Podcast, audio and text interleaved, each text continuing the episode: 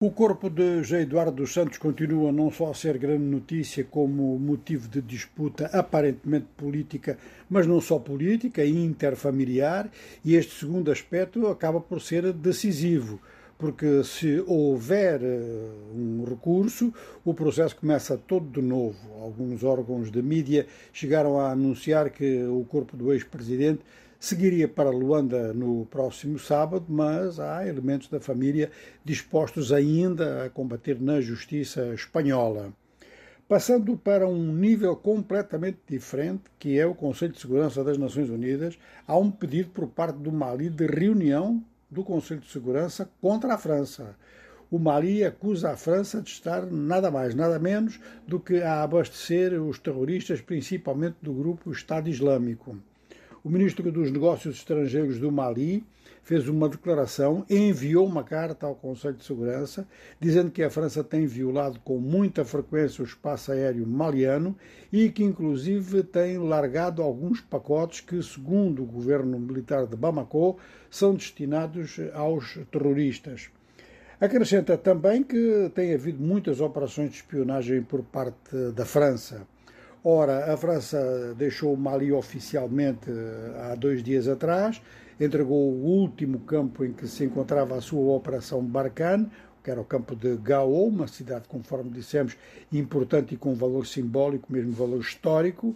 E é claro que a partir daí eh, o governo maliano, primeiro, comemorou a saída, mas depois fez um recapitulativo daquilo que tinha sido a ação da França há uns tempos para cá, do ponto de vista de Bamako, inclusive a acusação de terem assassinado pessoas e promovido enterros mais ou menos clandestinos.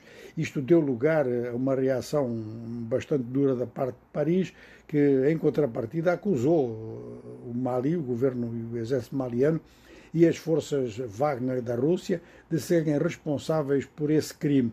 Um assunto que ainda não está resolvido até agora, porque não se sabe quem é que vai investigar isso. Agora, estas acusações, até estas últimas, até aqui não deram lugar a nenhuma reação da parte da França. No vizinho Níger estava prevista uma manifestação esta manhã que tinha como ponto principal pedir que os franceses, as tropas francesas da Operação Barkhane também deixassem o Níger.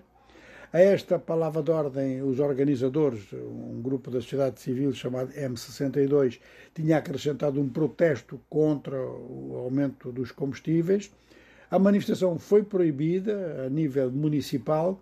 Várias medidas foram tomadas para impedir a manifestação, mas os manifestantes declararam que iam respeitar a lei e que iam transformar este apelo em num dia de, de jejum e também num dia de prece ao mesmo tempo, e como consequência, fizeram um apelo para nova manifestação no dia 18 de setembro. E até lá vão lançar uma petição contra a presença das tropas francesas no Níger.